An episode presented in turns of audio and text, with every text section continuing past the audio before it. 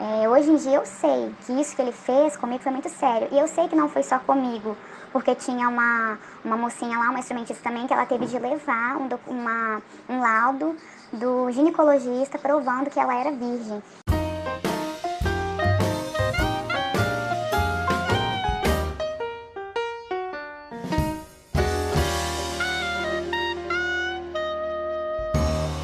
Bom, eu resolvi é, contar algo que me aconteceu dentro da, da Maranata, quando eu fazia parte dessa, dessa igreja.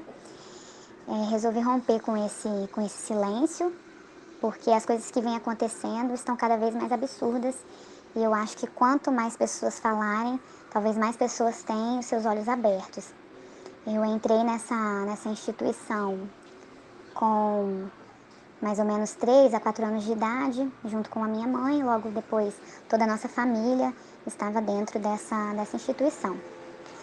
É, como a maioria das crianças, cresci na igreja, é, na adolescência aprendi, aprendi a tocar violão, é, fui levantada instrumentista, grupo de louvor, todas essas coisas, né, corriqueiras de quem está lá dentro sabe como é.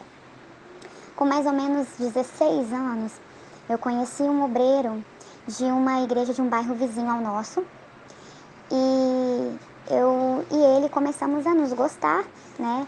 A gente estudava na, na escola técnica, então a gente tinha muitas coisas em comuns para conversar, além de um gosto pela palavra, de estudar a Bíblia, né? E todos dois gostavam também dos louvores, né? De aprender as formas diferentes para tocar é, o violão. Então a gente se aproximou. E esse obreiro tinha os pais separados. E, então os meus pais acolheram ele como se fosse um filho mesmo. E aos domingos ele almoçava na minha casa. Então a gente tinha uma relação é, saudável, não era nada, nada vergonhoso, nada que pudesse entristecer a ninguém, até porque os meus pais estavam sempre ali de olho na gente. É, então assim foi decorrendo a nossa, nosso, nosso relacionamento.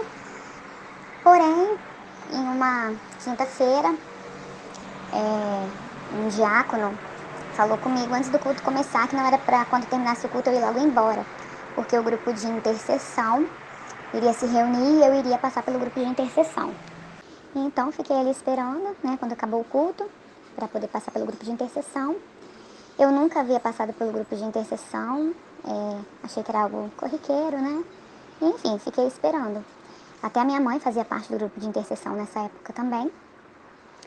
E quando eu vi os, os membros do grupo de intercessão da igre, das igrejas dos bairros vizinhos a qual meu pastor pastoreava também estavam vindo para se reunir, né? Iriam reunir os três grupos de intercessão das três igrejas a qual ele pastoreava. O pastor. Bom, aí ali fiquei esperando, né? Foi passando algumas pessoas e tal, eu ali no, esperando, conversando. Quando chegou na minha vez de ir, é, na hora que eu ia entrar no anexo, o diácono falou assim para mim: espera um pouco. E aí eu vi que a minha mãe saiu do anexo, pensei, bom, deve ser algo de praxe, né? Porque é minha mãe, né? De repente, para não ficar ali junto, mas não. Todas as irmãs saíram do anexo. Todas, todas as irmãs que faziam parte do grupo de intercessão da minha igreja, das igrejas dos bairros vizinhos a qual ele pastoreava saíram. Ficou só os homens, só os diáconos e os obreiros e os irmãos que faziam parte do grupo de intercessão, apenas os homens. Foi quando eu entrei e o pastor sentado na na mesinha do anexo ao qual a gente fazia o culto profético, falou assim para mim: senta aí no meio entre esses dois diáconos aí, que são os diáconos que te protegem. Lá na, na nossa igreja eu lembro que eram três diáconos e dois desses diáconos eram muito amigos da minha família. A gente acompanhou a conversão deles quando eles se tornaram obreiro, depois o levantamento para diácono. Então tinha um relacionamento muito de amizade mesmo entre a minha família e as famílias deles. Então o pastor se dirigiu assim a mim, pedindo para que eu sentasse entre os dois, pois os dois me protegiam. Eu sentei, sem entender muito bem o que estava acontecendo, mas enfim, né? A gente vai acostumando a, a acatar ordens sem nem questionar. Foi quando o pastor falou assim para mim: Fala aí por que, que você está aqui. Aí eu estranhei e falei: Não sei por que eu tô aqui. Aí ele riu sarcasticamente, falou assim para mim: você não sabe por que você está aqui? E aí eu falei, não, não sei, eu só sei que o diácono pediu para eu aguardar porque eu iria passar pelo grupo de intercessão. Aí ele falou assim para mim, você está aqui porque Deus revelou as suas práticas, o que você anda fazendo. Aí eu fiz aquela cara de interrogação, né? Ué, que práticas? O que, que eu estou fazendo? Aí ele falou assim para mim: Você vai negar que você é, tem uma vida sexual ativa como obreiro da igreja, vizinho aqui nossa?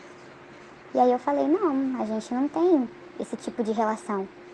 E aí ele perguntou novamente: Você vai negar que você faz sexo com esse obreiro? E aí eu, negativamente, com a cabeça: Não, não faço nada disso. Daí ele bateu na mesa e falou assim para mim: Aqui nessa obra nada fica em oculto, tudo é revelado. E ficou rindo da minha cara e alguns outros membros do grupo de intercessão também. E ele falando que eu era uma mentirosa, se eu não tinha vergonha na cara de todos os dias pegar o meu violão e sentar para tocar sabendo que eu estava agindo pior do que uma prostituta, que nunca nenhum homem iria querer casar comigo, porque eu era uma devassa, porque eu era uma perdida, uma caída, e que nunca nenhum homem ia querer constituir uma família comigo, se eu ia negar que eu estava fazendo essas coisas. E eu continuei negativamente negando, porque essas coisas não aconteciam. E aí ele falou mais outras coisas, que eu estava envergonhando a igreja, envergonhando é, a ele, que era o pastor, envergonhando os diáconos que ficavam me protegendo, que como que eu podia não ter vergonha na cara e sentar lá no grupo de louvor para cantar. E por fim ele falou para mim ajoelhar, que eles iriam orar por mim. E, e eu ajoelhei e aí ele falou assim para mim, se você tem um pingo de vergonha na sua cara, chora e pede arrependimento a Deus. E aí eu não derramei uma gota de lágrima, porque já eu estava já nervosa com a situação, com raiva, porque como Deus estava revelando uma coisa que não estava acontecendo. E quando terminou a oração, teve vários daqueles dons, né? Aqueles dons de sempre, que sempre fala que a pessoa está na pior situação possível. Eu lembro que um desses dons, é, a pessoa falou para mim que eu estava é, dentro de um buraco muito fundo e que eu não queria sair. O outro dom é que eu tinha, eu tinha sido decapitada, estava assim a minha cabeça. Só dons assim. Daí ele mandou para que eu fosse para casa e que eu pensasse naquelas coisas. No caminho da igreja até em casa, eu, eu fui chorando porque eu fiquei imaginando o que, que eu ia contar quando eu chegasse em casa. Porque eu não queria contar, porque eu fiquei com medo do meu pai tirar alguma satisfação com o pastor e todos lá em casa perder os seus cargos, as suas funções.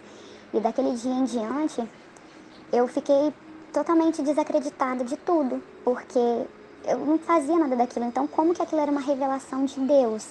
Não tinha como aquilo ser uma revelação de Deus. Deus sabia que eu não estava fazendo aquelas coisas.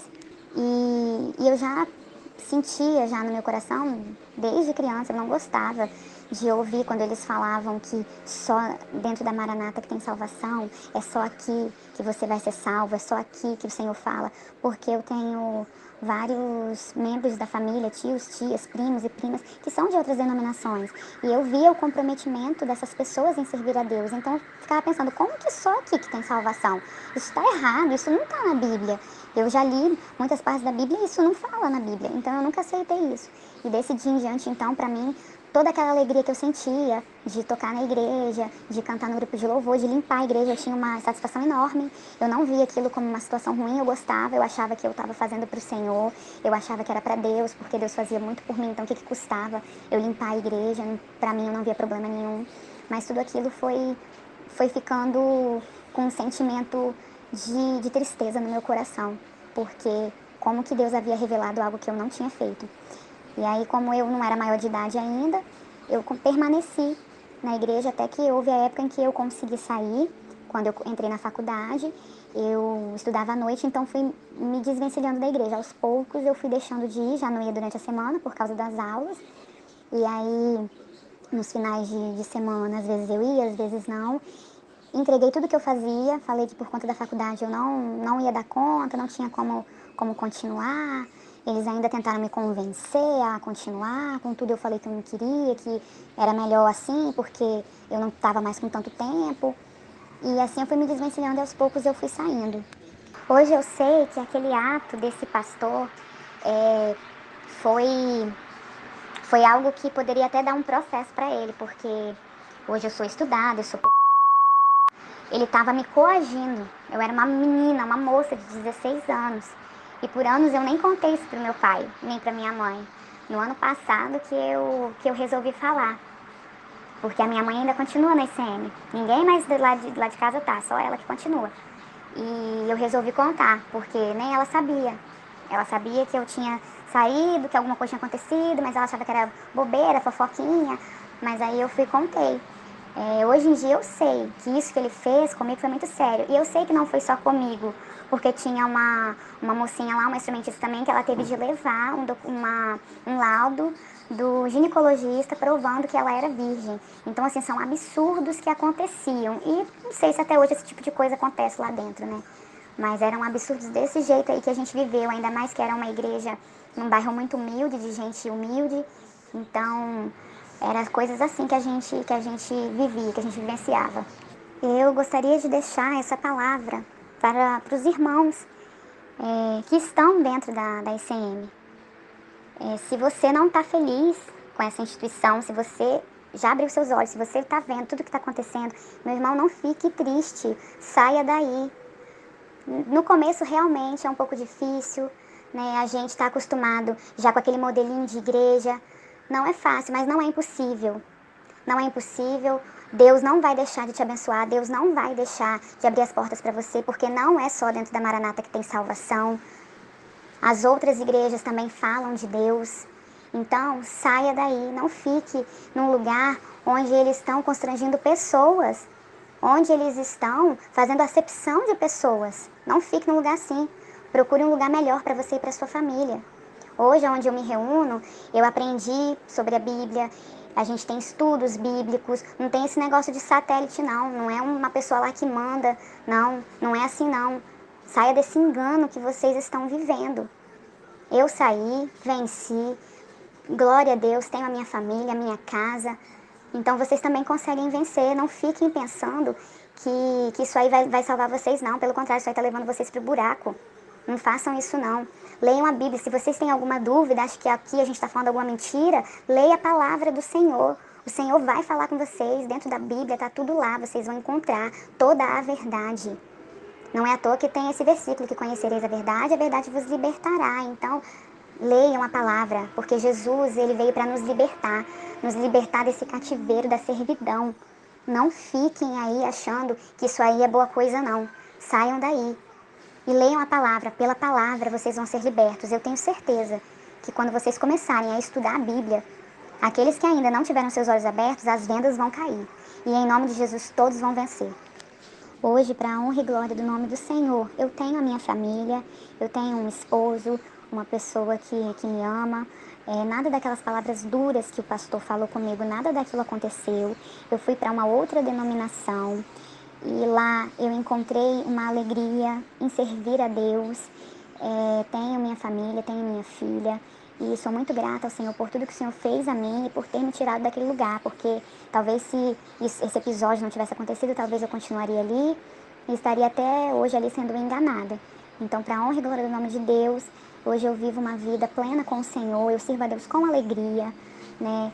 Se não dá para eu ir na igreja, eu oro na minha casa, e para quem me ouvir, eu falo mesmo, se você não está feliz, se isso é um peso na sua vida, saia. Não fique pensando que você vai ser um caído, não. Porque Deus vai te honrar e Deus vai fazer você vencer sim. Eu espero que esse relato aí ajude a muitas pessoas.